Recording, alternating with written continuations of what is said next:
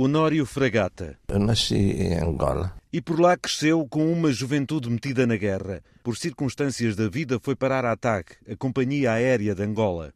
Nós éramos assistentes a bordo. Depois começámos a fazer aqueles voos de Angola, Portugal, Angola, Portugal, Cuba.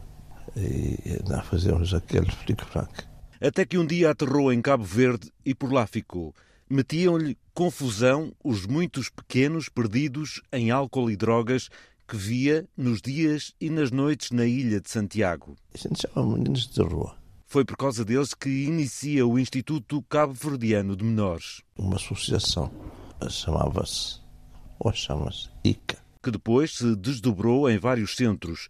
Honório Fragata recorda bem esses tempos em que também teve de se atualizar na educação. Começámos a fazer remodelação do edifício para fazer uma coisa bonita. E foram os primeiros 20 meninos que entraram lá, que entraram, estudaram, estudaram que era obrigatório. Enquanto estávamos a fazer remodelação, estávamos a fazer um curso de educação de infância. Mas não se pense que tudo foram rosas. A sensibilidade do Honório para os problemas dos miúdos tinha uma razão. Um desses meus alunos antigos chegou-se perto de mim e disse lá são chamam-me tio. Ó oh, tio, como é? Tu bebes, tu fumas, tu não queres que a gente beba, que fuma. Dás disciplina, tudo. Como é? Estive a explicar assim, eu sou eu. Vocês são pequeninos para beber e, e, e fumar. Não só fumava, como bebia, coisas que vinham do tempo da tropa. O carro da tropa passava nas nossas casas, levava-nos ao, ao, nosso tasco para tomar o nosso grogo, uh, grogo que é uma bebida de, de lá, havia vodka, uh, é, aquelas coisas cubano alcoolito, não sei que, coisa da tropa. Mas a mão do destino levou a uma igreja evangélica de onde não mais quis sair. Chamado por Deus, tornou-se missionário. Foi para o Brasil, onde se formou nos tratamentos de alcoolismo e outras drogas. Em 1996 volta a Cabo Verde para iniciar talvez aquele que é o seu maior projeto de vida, um centro de recuperação de toxicodependentes.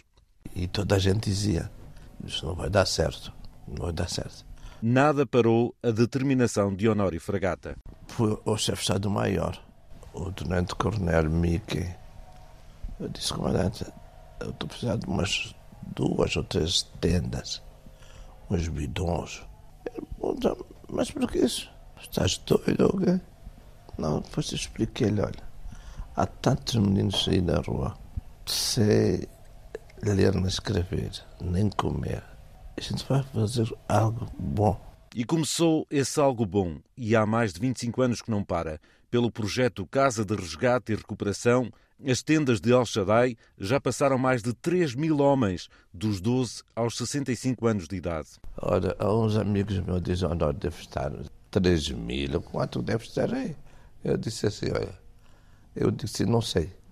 Eu só sei que é a maior riqueza que Deus me deu. O ano passado, em janeiro, o governo de Cabo Verde atribuiu a medalha de mérito altruístico ao centro pela contribuição notável para o bem-estar da sociedade. Destaca o papel do fundador como salvador de vidas e o despacho de distinção assinado pelo primeiro-ministro Ulisses Correia e Silva diz também que Honório Fragata, a quem todos chamam carinhosamente de tio, é na verdade um pai de todos, não só dos seus meninos, mas um pai da humanidade. Nós temos que amar, para que de facto as coisas se encaixem. Toda esta entrevista foi feita com Honório Fragata deitado numa cama da Unidade de Cuidados Continuados de Bragança, onde recupera de uma operação feita no IPO do Porto para retirar um tumor. Nas suas cabecinhas pode estar a pensar, se o velho morre lá. Estão preocupados? Estão.